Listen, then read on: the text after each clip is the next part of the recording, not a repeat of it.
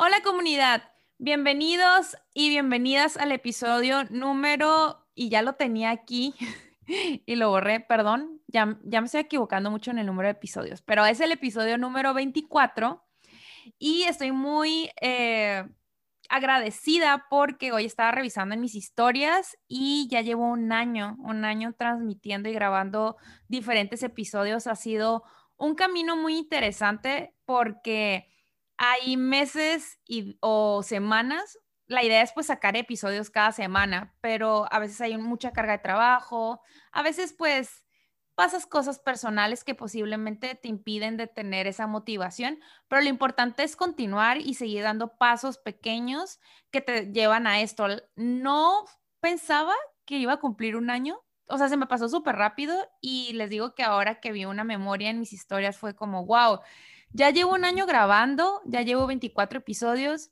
he grabado con amistades, he grabado con otros profesionistas y, y, la verdad es que estoy muy contenta y también muy emocionada por lo que viene este año porque quiero seguir y quiero seguir compartiendo. Me ha motivado también mucho poder leer a las personas que se han tomado el tiempo de escribirme y darme su feedback de lo que les parece este podcast y como saben, al final, en algún episodio creo que lo he mencionado, que parte de mi misión de vida o como mi propósito o lo que yo siento que es mi propósito es ayudar a otras personas, pero hice la reflexión de que cuando yo ayudo a otras personas me estoy ayudando a mí misma. Entonces es como un círculo muy interesante y bueno, creo que esa intro quería hacerla para mini celebrarme y aplaudirme a mí misma eh, por, por este año. Y bueno, en este episodio del año invité a Carlo, Carlo Toribio, que también es un amigo y, les digo que he invitado a muchos amigos, pero es que tengo muchos amigos talentosos y profesionistas que, está, que digo, tienen que estar aquí en, en mi podcast. Así que hoy, hoy viene Carlo Toribio, que él vive en San Diego y voy a leer un poquito de lo que él ha hecho. Ya tiene 15 años de experiencia, en los cuales 8 ha sido como eh, full stack developer y 7 años de consultoría de software con diferentes clientes. Él actualmente trabaja en KPMG.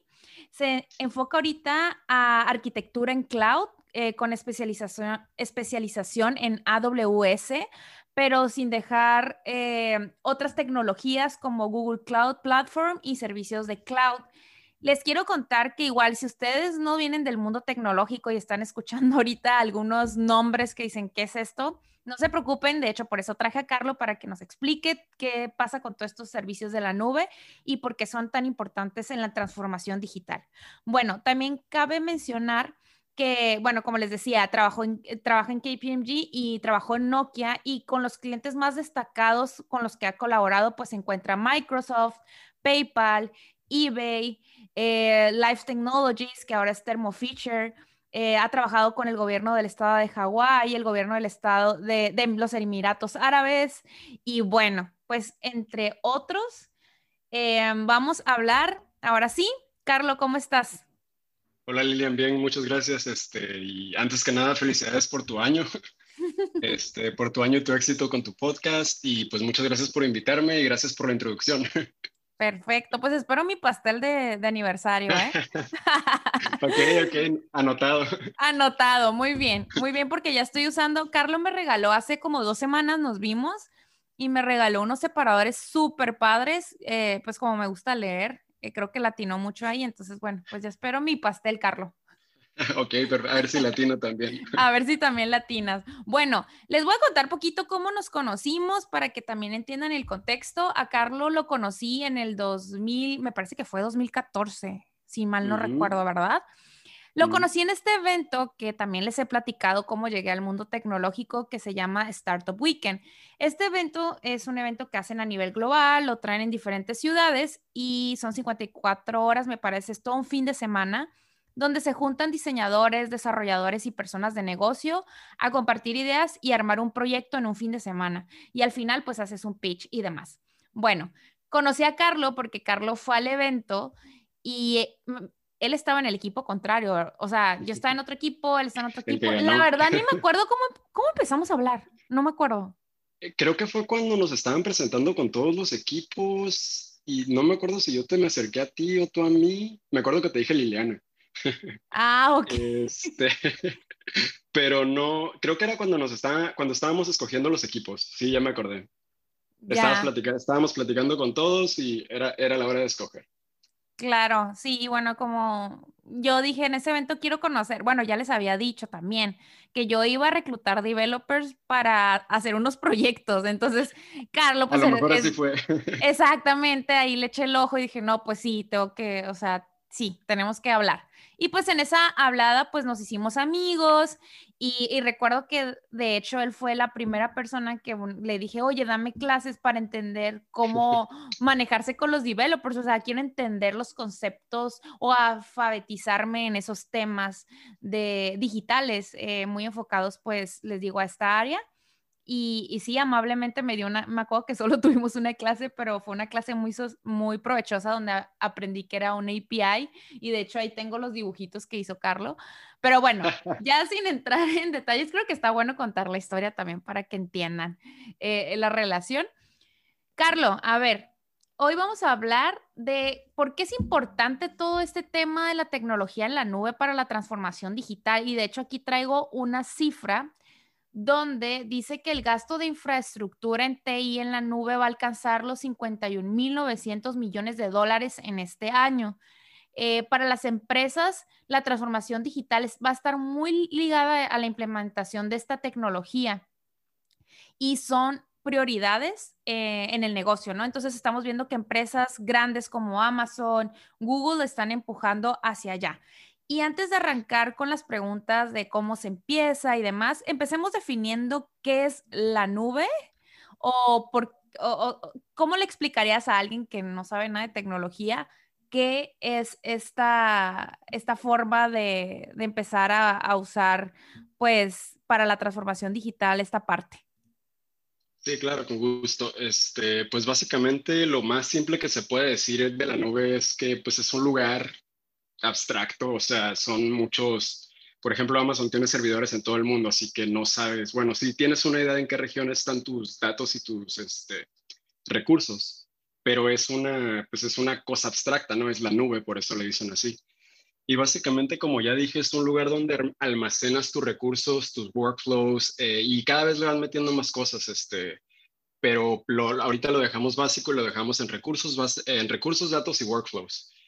Y con esto me refiero a, por ejemplo, por ejemplo recursos, eh, y vamos aquí tomando un poquito lo que es el SaaS, el PaaS eh, y el IaaS, que es un poquito más técnico, pero para ir, este, ir encaminando hacia allá.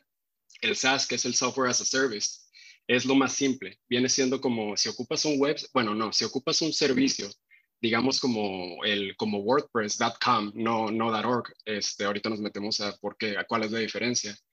Este, WordPress.com es un SaaS, es un Software as a Service, porque simplemente te metes a la página de WordPress y empiezas a hacer tu blog y, eh, y no, manejas, no manejas nada de, sistemas operativos, no manejas nada de web hosting, no manejas nada de infraestructura. Por eso es Software as a Service, es lo más simple. Eh, eh, por ejemplo, está WordPress, otro ejemplo sería donde el, el iCloud, donde, donde guardas tus fotos. ¿Qué otro ejemplo se me ocurre ahorita? Bueno, lo dejamos con esos dos. De ahí sigue el PaaS, el Platform as a Service, que ya es el hosting y es donde hablaba la diferencia entre WordPress.com y WordPress.org, porque el .org eh, no te hostea el, el, el blog. Más bien lo que hace es que te da todo el engine de WordPress para que tú lo pongas donde tú quieras. Por ejemplo, te puedes ir a GoDaddy, compras, una, compras almacenamiento, ah, ¿cómo se dice? Online hosting y compras este, tu .com y GoDaddy es el Platform as a Service, es el PaaS. Y tú le estás metiendo tu contenido de WordPress.org a los servidores de, de, mm, de GoDaddy. Y en este caso te da la plataforma porque tú escoges, por ejemplo, digamos, si quieres que tus servidores estén en Linux para que corran en Apache o que estén en Windows para que corran en, ah, se me va el nombre del servidor de Windows. Eh, tú escoges y ellos te lo proveen. Eh, así que eso es como el segundo, el segundo paso de, en cuanto a complejidad. El tercero, que es el Infrastructure as a Service, ahí ya es cuando entra la nube, la nube como, como, como Amazon en sí, como Google Cloud, como Azure de Microsoft porque ahí Infrastructure as a Service ya significa que te están dando, te están dando servidores, te están dando la, red, te están dando seguridad, te están dando virtualización, te están dando, te están dando todo lo que se necesita para que tú sobre eso crees lo que quieras. Así que digamos, ya no puedo usar de ejemplo WordPress.org porque ya es este, eh, em, Infrastructure as a Service ya es demasiado para WordPress.org. Eh, cuando ya tienes infrastructure as a service es porque ya estás, ya tienes una empresa grande, ya tienes, este, digamos, ya tienes varias áreas, ya tienes varios departamentos y ocupas, ocupas toda esa infraestructura para poder hacer tu, como tus procesos de software y tus productos de software a tu, a tu manera. ¿Cómo se dice? Custom, customize. Personalizado. Customizar. Personalizado, gracias, gracias. Y sorry por lo pocho, es que he trabajado en Estados Unidos toda mi vida y... Y eso pasa, no te preocupes, aquí te ayudaremos. Pero también es que, digo, los que estamos involucrados en el mundo de la tecnología, pues nos manejamos mucho con este tipo de palabras y a veces se, se nos olvida, ¿no? Que pues no, así no va, pero tú estás súper justificado porque pues trabajas todo el día ya. Gracias. Oh, y para terminar y para hacer la diferencia entre lo que es cloud y lo que no es cloud, ya debajo de, tenemos, otra vez lo repito, tenemos el software as a service, tenemos platform as a service, tenemos infrastructure as a service. Abajo de eso ya no hay nada. Abajo de eso ya se le dice on-premises, que es cuando tú te encargas de todo. Y ahí es lo fuerte de, es lo fuerte de Amazon Cloud, lo fuerte de Google, lo fuerte de Azure, porque si tú tienes todo on premises, tú tienes que manejar el data center, tú tienes que manejar los servidores, las conexiones. Si ocupas varios data centers, ya tienes que mantener varios edificios, tienes que pagarle a los guardias para que vayan y, se encarguen de que nadie se meta, tienes que pagar seguridad, tienes que pagar este, eh, técnicos de redes. Y si ya, si eso es on-prem, y si ya te quieres quitar de toda esa bronca, te vas a un IaaS, que pues, otra vez repito, Amazon, Google, Microsoft, y ya te olvidas de data centers, te olvidas de, seguridad, te olvidas de, poner servidores, te olvidas de, instalar redes. Y esa, esa es la gran diferencia entre usar cloud y no usar cloud. Ok, perfecto. Pues yo creo que con esto ya podemos dar un buen inicio a, la, entrevista. Entonces, como nos comenta Carlos, eh, ¿qué es ¿cuál es la diferencia y por qué es, o sea, ¿Cómo, es, cómo se define esto pues en un, en un negocio? Mi, mi primera pregunta, bueno, segunda pregunta es, ¿importa el tamaño del negocio para ir ya pensando en migrarnos en la nube? ¿Y cómo empieza, eh, o sea, cómo empieza esta parte cuando te ha tocado trabajar con un cliente? Eh, porque pues aquí vemos que tienes clientes, que has trabajado con clientes muy grandes, pero ¿aplica para todos los negocios? ¿Y por qué es importante en los próximos años empezar a migrar a la nube? Eh, claro, sí, este, aplica, sí aplica para todos los negocios y aplica hasta nivel personal. Como te decía, mucha gente tiene su propio blog y ya ahí está usando Software as a Service, que es básicamente un servicio cloud, pero no, o sea, un poquito más tradicional. Este, ya hablando de negocios, de no, usuarios finales, sino negocios, eh, ya depende de las, de las necesidades de tu negocio si usas un SaaS, si usas un PaaS o si usas un, este, un IaaS, eh, Infrastructure as a Service. Eh, como mencionas en mi caso, este, me ha tocado más, eh, me, toca de, me toca de todo porque lo, eh, no necesariamente, las soluciones de las empresas grandes no necesariamente es todo infrastructure as a service. A veces tienen unas dos, tres cositas que, este, que son software as a service en vez de, en vez de ser, en vez de cosas más profundas. Hay como, ¿cómo se dice? Como variedad. Al rato, al rato entramos a eso pero yo casi con todos los, con todos los clientes que he trabajado que, que, están, que quieren hacer cloud, sí nos bajamos hasta infrastructure as a service. Y cabe mencionar que también muchos, por ejemplo, los bancos que tienen infrastructure as a service también tienen, como explicaba hace rato, cosas on premises, cosas que ellos tienen guardados en sus servidores por, por cuestiones de, de normas o de, de, regulaciones del gobierno en cuanto al, al manejo del dinero y de los datos personales de los, de los usuarios. Eh, pero sí, para contestar tu pregunta, beneficia a todos a diferente nivel. Si tienes un café, tal vez tú necesitas este Platform as a Service para poner tu website, para, para vender cosas, este, para vender cosas por internet o, este, o para, no sé, para manejar una pequeña eh, base de datos de usuarios o cositas así. Pero si ya eres Starbucks, entonces ya sería Infrastructure as a Service. Ok, y, y, bueno, por ejemplo, digo, nosotros también usamos eh, esta, pues, SaaS y, y, si estamos como, por ejemplo, nosotros ya no usamos nada de, de, Microsoft en la computadora, o sea, lo que es Word, Excel y todo esto, pues ya usamos Google Drive y Google Drive tiene sus herramientas y todos nuestros documentos ya están en la nube, por así decirlo, y de manera digital. Para nosotros que trabajamos de manera remota y que pues nacimos como una empresa de, pues que usa la tecnología a su favor, nos ha permitido em, pues tener un flujo de trabajo mucho más rápido porque en lugar de decir, no sé, para los que nunca han usado Google Drive, porque me ha pasado que hay personas que todavía no han, no saben usar este, este tipo de herramientas y que, que no, no está mal, pero les digo, hay muchas ventajas. Una de las ventajas es que si tú trabajas de manera remota, asíncrona, puedo tener acceso a los documentos de manera más rápida y actualizados, puedo poner comentarios en tiempo real que otra persona puede ver, puedo hacer cambios y no y me acuerdo que antes era como voy a hacer un cambio en el Word y te paso el documento y luego tú tienes que cambiarlo y luego tienes que regresármelo, ¿no? Entonces, con clientes me ha tocado hasta enseñarles, les digo, ¿por qué en lugar de usar una hoja de Excel y estar pasándonos el archivo a cada rato para hacer cambios, mejor pues lo hacemos por medio de, de, la herramienta que tiene Drive, que se llama Cheats, y ahí los, todos los cambios van a quedar en tiempo real y pues la verdad es que para nosotros ha sido una maravilla. Eh, ¿qué, ¿qué, ventajas tiene en un negocio que empiece a, a migrarse a la nube? Eh, como lo dices, le das al clavo y muy buen ejemplo lo de, lo de Google eh, Drive porque es un, es un SaaS muy útil para empresas este, pequeñas y medianas. Este, pero tiene muchos beneficios, el, muchos, muchos. El beneficio más grande, por ejemplo, es lo que te decía de los, de los data centers. Ya, este, ya no, las empresas, las empresas enterprise ya no se van a preocupar por, por esos gastos. Gastos, se les dice gastos iniciales, gastos los gastos iniciales, eh, perdón, cambias los gastos iniciales por gastos variables. Y a lo que se refiere esto, te digo, los, los, gastos iniciales son los data centers, los servidores, que digamos que piensas que vas a tener mil usuarios y compras unos cinco servidores para mil usuarios. Estoy diciendo números arbitrarios. Pero al rato resulta que, que tuviste dos mil.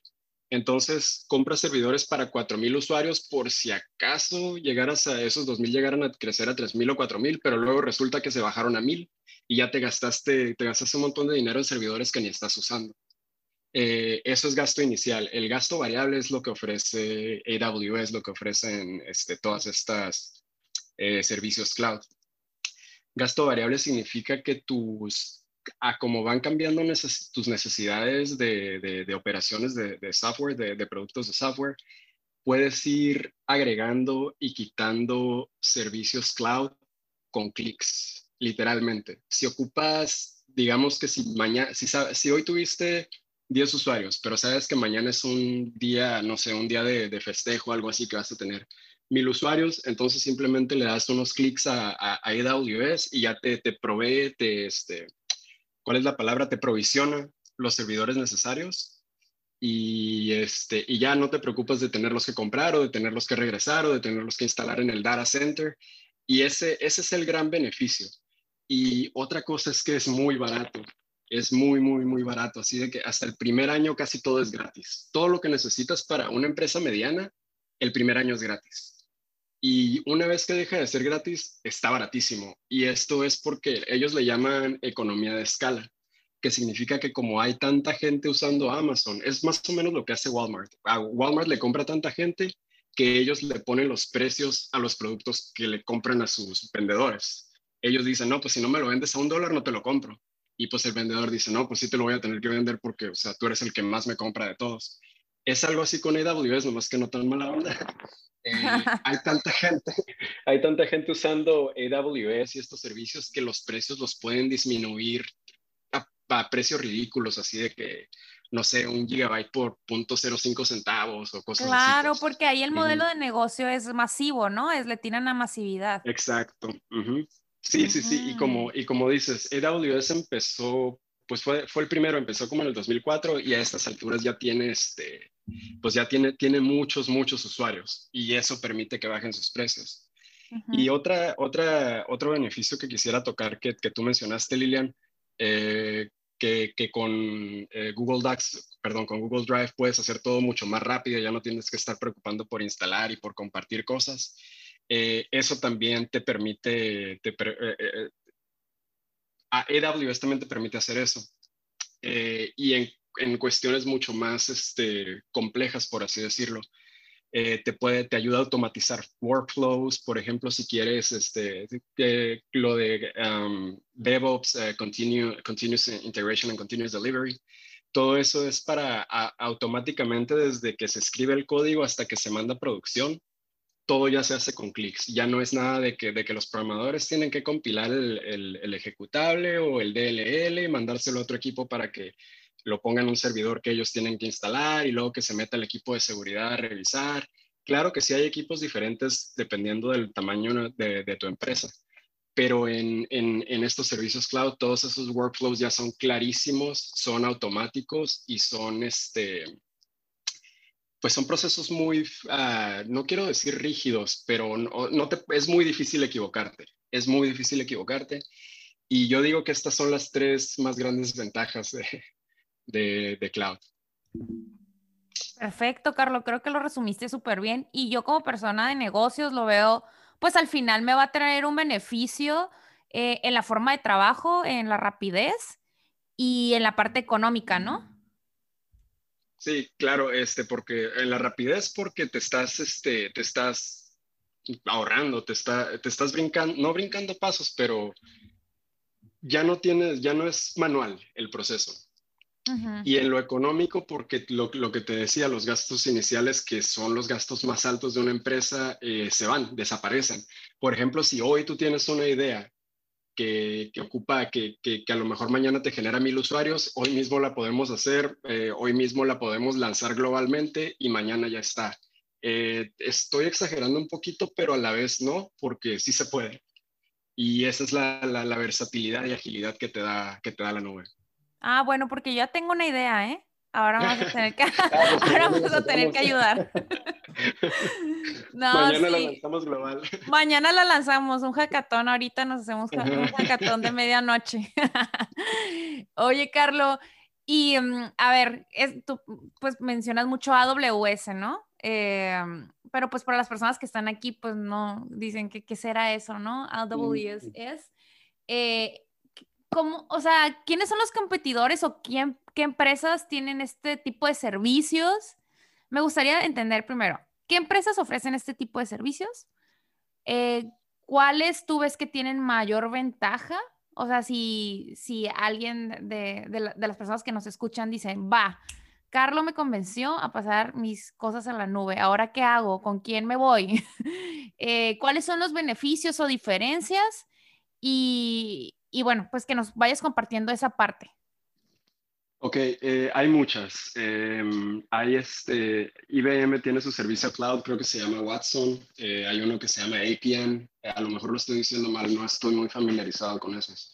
los tres más grandes y los tres que yo he usado son em, Google Cloud, uh, GCP, Google Cloud Platform, uh, Microsoft Azure y AWS, que significa Amazon Web Services. Las diferencias, no te sabría decir bien la diferencia de Google Cloud. Esa la he, usado más este, académicamente que, profesionalmente. Pero entre Azure y AWS, y esto también te va a dar una idea de que pues, no hay tanta diferencia ni con Google Cloud, no hay mucha diferencia. Eh, la diferencia en sí entre, entre Azure y AWS que yo he notado, eh, la más grande, es que AWS te permite, AWS tiene servicios para todo, por ejemplo, digamos que tiene, tiene uno que se llama Cognito, que es para manejo de, manejo e identificación de usuarios. Pero AWS te permite usar cualquier otro que tú quieras. Eh, ahorita de, momento no se me ocurre ningún nombre porque solo, solo he usado Cognito. Pero, por ejemplo, Azure nada más te deja usar Active Directory, no te deja usar otra cosa. Eh, Microsoft quiere que uses Microsoft y Amazon es más abierto. Esa sería la gran diferencia y por eso creo que Amazon es el, bueno, por eso y muchas otras razones. eh, Amazon es el más fuerte de, pues, de todos. Eh, fue el primero que empezó en el 2000, creo que 2003, 2004. Eh, ahorita que Jeff Bezos, este, no sé si ya se bajó de, de, ah, se, me, se, me, olvida el puesto, pero el, el que, el que va la persona que va a reemplazar a Jeff Bezos, también se me olvida el nombre de repente, es el que, el que manejaba todo lo de, todo lo de cloud. Fue tan exitoso, lo hizo también que, que pues ya va a manejar, va a manejar más mayor cantidad de, los procesos de Amazon. Eh, creo que Google Cloud sería el segundo porque tiene, tienen cosas muy suaves. Firebase es una base de datos de SQL que me gusta mucho, está muy divertido usarla. Pues Microsoft porque es Microsoft, pero casi, casi no me ha tocado que usen Microsoft. De hecho, en el 2019 estuve estudiando para certificarme en, Microsoft Azure y de repente pues cambié de decisión y me certifiqué para, Amazon Web Services. Ok, entonces digamos que de alguna manera tú recomendarías eh, el, servicio de Amazon. Claro, sí. Claro, porque ya estoy certificado. Exactamente. Oye, y para, la certificación, porque también hay, hay comunidad de desarrolladores que, siguen el, podcast. Eh, ¿Sí la recomiendas? ¿Cómo está el panorama laboral por ahí eh, en los servicios de cloud? La recomiendo muchísimo. Hay varios niveles. Yo apenas llevo el, practitioner, que es el primero y honestamente es el más fácil. Ese se lo recomiendo a todos, no nada más a developers. Se lo recomiendo a ti, Lilian. Se lo recomiendo a cualquiera que, que, que quiera saber algo de tecnología porque el cloud viene muy fuerte. No es un gimmick, no es algo que se va a ir, es algo que se va a quedar y ese se lo recomiendo a cualquier persona que esté interesado o trabajando en tecnología y está muy fácil, eh, no sé, unas 15 horas de estudio y un examen muy fácil que haces desde tu casa y ya está certificado con AWS. A, las, a los otros niveles se les dice Gilded, que significa como, como, como Gold, que son niveles más, digamos, más complejos, más avanzados para el que yo me estaba preparando era, eh, era para AWS Developer, uh, sí, para AWS Developer Certification. Pero de, haz de cuenta que me estaba preparando un poquito informalmente porque estuve en un proyecto donde básicamente estaba haciendo todo lo de AWS Developer, eh, usando, usando lambdas, que al rato nos metemos a eso, usando lambdas, usando usando el RBDS, que, son la, eh, que es la base, base de datos relacional de Amazon, usando Cognito, como lo mencioné hace rato, eh, los API Hubs, todo eso. Entonces, pero como ahorita eh, nos están entrando muchos proyectos de, de transformación digital a cloud de, de bancos o de, o de, empresas así, pues enterprise muy grandes, ya como que mi mismo, mi mismo entorno laboral me llevó a la, a la, al Enterprise Cloud Architecture y es para lo que me estoy preparando ahorita, en este caso, sí formalmente y también por medio del, del, proyecto en el que estoy y en el anterior en el que estuve. Eh, y Amazon, Amazon mismo te dice, cuando saques este, esta certificación, pues te, te, pueden pagar tanto. Y pues les recomiendo que vean cuánto les pueden pagar, les, les va a gustar. Ahí sí nos va a llamar la atención a todos. Oye, ¿y cómo, cómo ha sido la experiencia trabajando para estas empresas y que como tú lo has dicho, se están transformando digitalmente? Ahí mencion, mencion, veía en tu bio que pues justamente está, eh, el proyecto en el que estás ahorita es para un banco en el Caribe, el cual no puedes decir nombres, pero, pero están haciendo esta transformación digital. Eh, ¿Cuáles son los insights por ahí que nos puedas dar de la transformación digital en estas grandes empresas? Pues mira, de uno que sí te puedo hablar y ahorita regresamos al que, al que no puedo decir el nombre, pues no voy a decir el nombre para sí poder hablar porque o digo el nombre o hablo de ellos. Ok. Eh, el primero fue PNC, que es un banco en Pittsburgh. Ellos no, no fue un proyecto donde yo hice arquitectura cloud, ahí ellos ya tenían la arquitectura hecha, estaban haciendo cambios y fue lo que los estábamos apoyando. Eh, la verdad que ya, ya una vez que está toda esta infraestructura es, es, es, o sea, es tan fácil, es tan hasta divertido, hasta da gusto crear servidores, crear bases de datos, provisionar todo lo que se necesita, porque como ya lo dijimos, o sea, te, te, te, incrementa la agilidad para hacer todo eso, te, incrementa la agilidad para, para tener nuevas iniciativas de productos de software porque ya existen los workflows, porque ya existen, ya existen los, eh, los procesos, ya existen el, el, DevOps, ya existe el, Continuous Integration, Continuous Delivery. Entonces todo es cuestión de nada más que te lo aprueben y, y, y meterlo al, al, al, al, sistema que se llama, bueno, eh, me voy a meter un poco de detalle. Se mete, eh, en, PNC tienen algo que se llama Center of Excellence. Y, y también tienen algo que se llama EA, Enterprise Architecture. Ellos dos trabajan juntos. Eh, Enterprise Architecture es el que define los, procesos, los diagramas, los blueprints. Y Center of Excellence es quien los aplica y quien apoya a los clientes, por así decirlo, que en este caso los clientes son del mismo banco, o sea, no son no son consumidores, son, son personas que trabajan en el banco que quieren usar esos procesos de, arquitectura y del cloud. Entonces, como, como decía, Enterprise Architecture se encarga de, definir los procesos y de implementarlos. Y este Center of Excellence, de, perdón, eh, Center of Excellence es el que los implementa y el que apoya eh, y, o el que atrae, ayuda a los, a, a, los clientes que, repito, son dentro del banco, no, no clientes externos. Ahora, hablando del Banco del Caribe, espero que no tengas muchos eh, escuchos, o bueno, más bien espero que sí, pero que no diga nada en el Caribe. Eh, te sorprenderías, pero, ah, no es cierto. bueno, en el Caribe. Ajá. Em, total que este, ahí eh, e, este banco no tiene absolutamente nada, nada, nada en la nube. Como ya lo mencioné, el, el EA, el, el Enterprise Architecture, ya existe el Enterprise Architecture en, en, este banco, pero lo que no existe es el Center of Excellence, que es, es, el, que, el que aplica todo, el que implementa todo y el que apoya a los, a los clientes para, para, para usar todos esos procesos. Entonces, ahorita lo que estamos tratando de hacer es comprender qué está pasando en, en el Enterprise Architecture. Así que nos las, ahorita nos las estamos viendo un poquito difíciles para, para saber, para conocer al banco porque ni el, ni el banco se conoce a sí mismo. Así que es eh, eh, cuando, cuando te estás cambiando la nube, cuando estás emigrando a la nube, es muy importante que el IT de tu banco conozca los procesos del banco y que el banco conozca, conozca los procesos de tu IT. En este caso, ni uno conoce al otro. Y estamos tratando de nosotros conocer el IT y de conocer al banco y decirle al banco qué está pasando.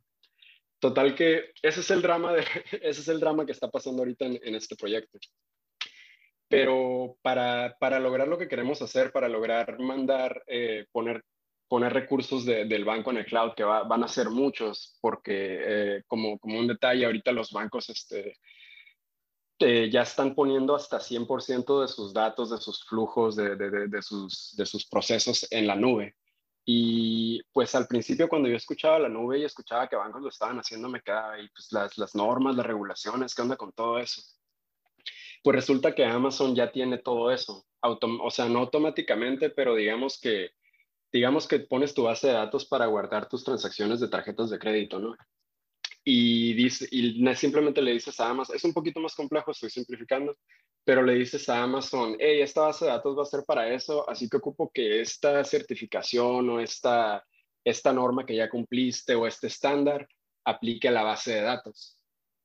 Y Amazon, o sea, ya con hacer eso el proceso es automático. Eh, eh, la base de datos ya es como, eh, ¿cómo se dice? Ya cumple las normas para guardar información de tarjetas de crédito sin que tú tuvieras que hacer nada más que pedirle a Amazon que, que lo hiciera. Y es por eso que eh, eh, es otra, o sea, es por eso que es tan, tan no, no importante, pero está tan, ahorita todo mundo lo está haciendo, todos los bancos lo están haciendo. Y ya no es cuestión de cuándo hacerlo ni de si hacerlo o no, sino es cuestión de qué tan rápido lo podemos hacer.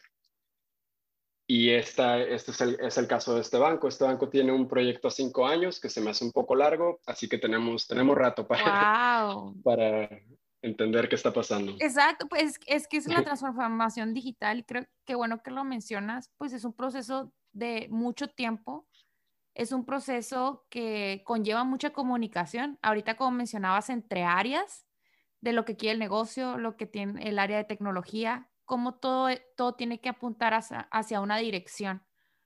Em, y, por ejemplo, en, ¿cuál ha sido como el proyecto más eh, pequeño, por así decirlo, como una empresa más... tú, tú, mencionabas el caso, ¿no? De un café o de alguien que escribe un blog y demás. Bueno, no nos metamos con la persona del blog, más bien como, como un café. ¿Cuáles son esas primeras cosas que no tienen que ver con tecnología que tú has detectado que tienen que estar súper eh, bien establecidas y entenderlas bien, bien para ya empezar después la parte tecnológica, porque la tecnología, siempre lo he dicho, es una herramienta. La transformación digital en las empresas, pues la, hacen las personas, sí la tecnología, pero tiene que haber una planeación. Eh, entonces, aquí, ¿cómo, ¿cómo tú ves que son las cosas que se tienen que establecer antes de empezar con pasar toda la nube o empezar a usar estos servicios? Eh, dices algo muy importante, no usar la tecnología solo por usar la tecnología, no usar el cloud solo porque está curada y porque todo el mundo lo está haciendo. Eh, sí tiene que haber razones de, que vengan desde tus usuarios o desde, desde pólizas de la misma empresa o, o, la... En, pues en el caso, lo que, pues lo que decimos es la estrategia, la estrategia de, de IT.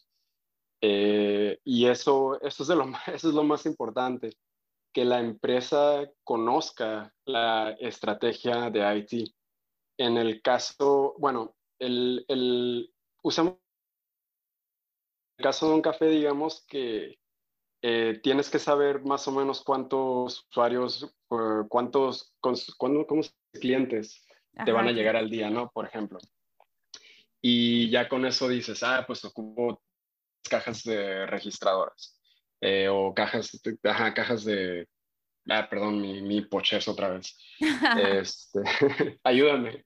¿Qué? Eh, las cajas donde, de cobro, cajas de cobro. Sí, cajas de cobro. No, pero registradoras, según yo también, creo que sí. Ah, eso. Ah, pues les, les, dejamos registradoras. Ajá. Este, para, tienes que saber cuántas vas a tener conectadas a, a tu red, ¿no? Por ejemplo. Y digamos, digamos que a lo mejor en un caso de un café pequeño, eh, estás evaluando si usar el cloud eh, y, um, y qué nivel usar, ¿no? O sea, no, no, no veo un café usando Infrastructure as a Service, se me hace mucho, a menos que eso es Starbucks. Pero Platform as a Service tal vez sí, eh, porque pues, quieres, a lo mejor quieres poner tu propia base de datos, si quieres hostear tu propio website, ya si tienes unas 3, 4 sucursales. Pero si eres chiquito, eh, puedes usar, como, como ya lo mencionamos, SaaS, que pues es, no creo que nadie esté usando SaaS, pero ya digamos que es un café súper chiquito, que no ocupas nada de tecnología, pues ya, o sea, la decisión va a ser no usar el cloud, ¿no? Que también es, también es válida y de hecho es uno de los, eh, es una de las seis como opciones de migrar al cloud. Eh, una es no hacer nada, las otras son como, por ejemplo, eh, reemplazar, la otra es nada más moverlo como está, la otra es, hacer refactorización del código para que funcione mejor en el cloud. Hay una que es ya no usar este sistema y hay una que es no hacer nada.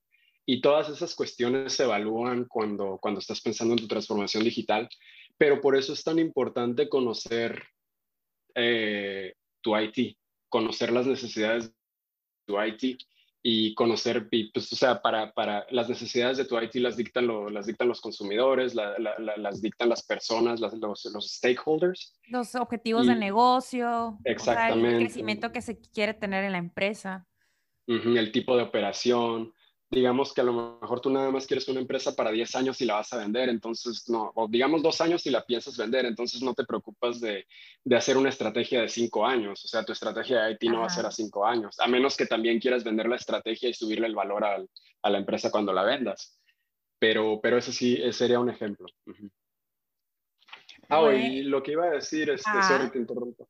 Lo que iba a decir, en mi caso o un caso real que ha sido lo más pequeño de, que, que he usado el cloud. Eh, fue en, el proyecto que, que, mencioné que, este, que estaba trabajando como, que haciendo, haciendo todo lo de developer, que, que estaba estudiándolo informalmente, por así decirlo. Ese era para la universidad, eso sí puedo hablar, eh, era para la Universidad de Colorado, de Boulder, Colorado. Y básicamente era para, para lo del COVID. Eh, era, era una, en tu celular los, los estudiantes y los docentes, eh, todos los días el celular, la, aplicación les mandaba una alerta y ya entraban a la alerta, contestaban un cuestionario, te sientes mal, has tosido, has tenido calentura o has estado, la, esa era una pregunta y la otra pregunta era, ¿has estado cerca que haya tenido esos síntomas?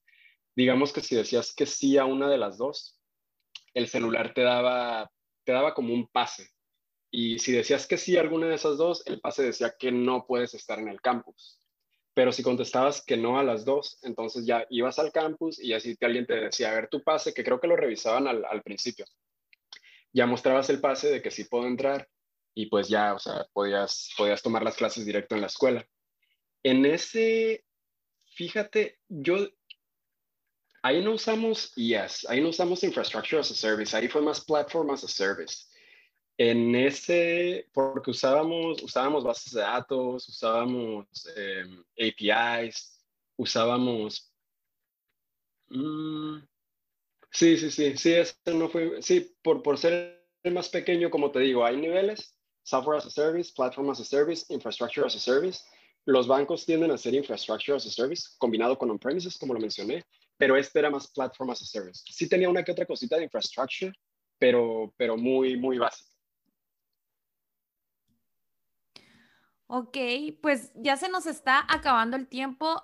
Hay demasiadas cosas que ahorita, mientras estabas hablando, dije, no, pues se puede, creo que da para mucho este tema, pero el objetivo de este, de este episodio, a los que nos están escuchando, era que entendieran la importancia de esta nueva, eh, bueno, no tan nueva, ¿verdad? Pero de esta forma de, de empezar a usar cloud para la transformación digital en una empresa porque al final em, tenemos que cambiar la forma en que interactuamos con las personas, con nuestros clientes y todo esto pues se ve ligado a cómo, cómo como organización, cómo nuestros clientes van a accesar a nuestra información y vamos a gestionar los procesos del, del negocio, ¿no? Entonces necesitamos empezar a adoptar estas nuevas formas de trabajo, estas nuevas tecnologías, pero sobre todo algo que sí quisiera como recalcar es tener una estrategia, pensar primero en para qué y hacia dónde va y,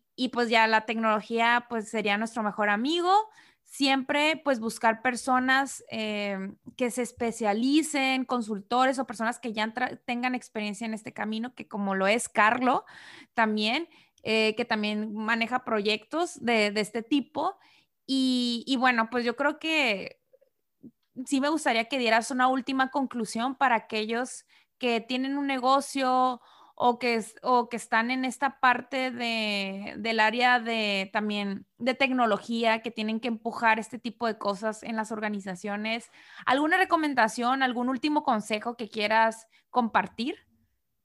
Sí, claro. Eh, para los negocios, como lo dijimos y lo repetimos, conózcanse bien, eh, sepan, conozcan su IT, eh, se vayan a migrar a cloud o no. Es, es muy importante que, que sea una, un conocimiento mutuo, que IT conozca el negocio y que el, que el negocio conozca IT.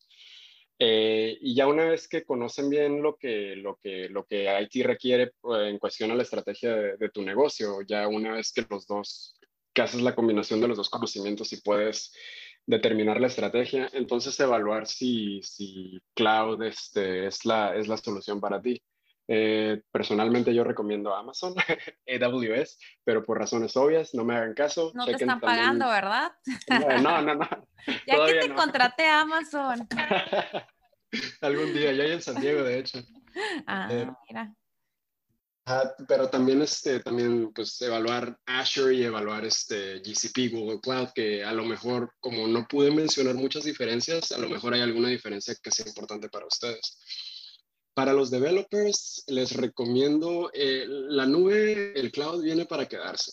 No, no, es algo, no es algo como, ahorita no recuerdo, ya me han tocado tecnologías que aparecen y luego ya nunca se usan. Esto no va a ser así. Eh, otra vez, recomiendo que aprendan AWS por todas las razones que ya expliqué. Eh, pero claro, este, cuando estuve estudiando para Azure también fue muy divertido. Las, las, la, la, forma en la que te dan la clase es, este, es online, todo es a tu tiempo. Pero haz de cuenta que tienes el texto a la izquierda y a la derecha tienes una consola en vivo donde estás programando, donde estás escribiendo comandos. Está súper divertido. Y, y, también Google Cloud es, también es muy, muy divertido de aprender, pero eso nada más he escuchado, eso yo no lo he experimentado. Y para terminar, eh, como dices Lilian, es un tema muy vasto, así que me gustaría más o menos dar unos, unos cuatro o cinco puntitos que no tocamos para aquellos interesados que, que, este, que, que, que, lo investiguen, que lo lean, porque está muy interesante, está muy bueno. Uno de ellos es este, eh, la seguridad. Amazon te maneja mucha parte de la seguridad, ah, eh, se, me, se, me, va el término, pero es como uh, tú manejas la seguridad de lo que, como tú la quieres de tus bases de datos y eso, pero Amazon te maneja la, la, la, seguridad de, la infraestructura. Eh, por ejemplo, para que te hackeen a ti, tienen que hackear, hackear a Amazon. Y para dar un ejemplo real, eh, Netflix corre 100% en, en Amazon, en AWS, y Airbnb también. Así que, digamos, si hackean a Amazon o si se cae Amazon, se cae Netflix y se cae Airbnb, pero pues eso no va a pasar. Eh, el, otro, el otro tema que no tocamos, eh, mensajes, eh, manejo de, mensajes y de eventos, que, viene siendo como para los, para los developers como Kafka. Amazon trae su propio sabor de, mensajes y eventos que se llama SQS, Simple Queue Service, y también está muy bueno. el otro que, quisiera tocar es este almacenamiento tienen muchas opciones de almacenamiento. Em, eh, el otro que quisiera, que el otro importante es migración. Eh, no tocamos, eh, toqué lo de, lo de mm, que a veces no, no migra, que una de las decisiones es no migrar, pero hay seis, las voy a decir rapidito, rehosting, replatforming, replatforming, repurchasing, refactoring, retire and retain. Esas son las seis opciones de migración. Y ya para terminar, eh, lo, eh, ¿dónde está? Ah, sí, este, la, eh, en esto de la migración, si tú no tienes la, la, la, infraestructura para, hacer la migración, Amazon tiene unos servicios que hasta están ridículos para, para, para migrar. Por ejemplo, tienen un camión de 16 metros que literalmente está lleno de discos duros donde puedes almacenar 100 millones de gigabytes por si tu, negocio es muy grande y Amazon va a tu negocio, los copia, que creo que se tardan como un mes, y lo a sus data centers y se tardan otro mes copiándolos en sus data centers y pues ya, ya migraste tus 100 millones de gigabytes. Eh, esas serían las, las cosas, unas cuestiones, otras cuestiones interesantes que no alcanzamos a tocar. Ay. Pues no, yo creo que sí, vamos a tener que hacer el otro episodio. Hay, mucho, hay muchos invitados que, que, traigo y yo sé que tal vez 30 o 40 minutos que dura cada episodio no es, eh, tal, se nos va súper rápido, pero algo que también he aprendido es que episodios más largos de eso luego ya pierdes la atención y bueno, pues e, ese ya es otro tema, pero al final yo creo que este resumencito que nos da Carlos también te va a ayudar mucho a, a que si ya trabajas en esto, vas a empezar, pues te puedas dar un poquito idea. Y las personas que quieran contactarte, Carlos, para algún proyecto, para preguntarte, tú eres súper accesible también. Creo que todas las personas que, que han estado colaborando en estos episodios siempre nos dejan algún dato. No sé si tengas ah, alguna red social o algo donde te puedan contactar. Eh, claro, ahí eh, no, no, no, no soy mucho de redes sociales, este, ese es mi, es algo que, una tengo que, te envíen una carta. Que me envíen una carta escrita máquina. Tú hablando de Cloud y de que una paloma, que me envíen una paloma. Eh, anda por las nubes la paloma. Ándale. Este, no, les quedo mal con eso, pero claro que mi correo con mucho gusto es carlo.torrojas, eh, que son mis dos apellidos al final, carlo.t-o-r-r-a-j-o-s, no, la dije mal, R-O-J-A-S, ahí lo apuntamos bien en la descripción del, del podcast. Y sí, con mucho gusto mándenme emails, con mucho gusto se los contesto. Me encanta hablar de esto, me encanta la arquitectura, me encanta el cloud y enseñando es la mejor manera de aprender, así que con muchísimo gusto. Ojalá, ojalá me manden preguntas. Y ojalá te animes porque vamos a armar un curso para Futuries, ¿no? Armemos algo. Ah, Claro, claro, estaría súper bien. Sí, porque te digo, enseñar es la mejor manera de aprender, así que igual me hago más experto, o me hago experto ahora sí. o sea, yo ya comprometí a Carlos a un pastel y a un curso, entonces ya, ya quedamos. Deal. Mm, te voy a comprometer algo yo a ti, lo voy a pensar. ah, pues a la idea esta que nos va a hacer millonarios. Ah, la de mañana, es cierto. Ahorita nos vamos a aventar el hackathon. Ahorita, sigue el hackathon después de este episodio. Pues muchas gracias, Carlos, por, por, la, por el, toda la información, ya me estoy trabando, por toda la información que nos diste hoy. Sin duda, estoy segura que va a ser de mucha ayuda. Si tú no eres tan técnico y seguramente pudiste quedar algo abrumado por todos los términos que usó Carlos, no te preocupes. Eh, también me gustaría luego hacer un, episodio eh, como de alfabetización tecnológica. Creo que estaría interesante para personas de negocios que, empiezan, que empiecen a entender a qué se refieren cuando, cuando hablan de cierta terminología. Y bueno, pues ahora sí nos despedimos. Muchas gracias de nuevo por escucharme, escuchar a Carlo. Y bueno, pues nos vemos en la próxima. Gracias, Lilian. Nos vemos. Bye.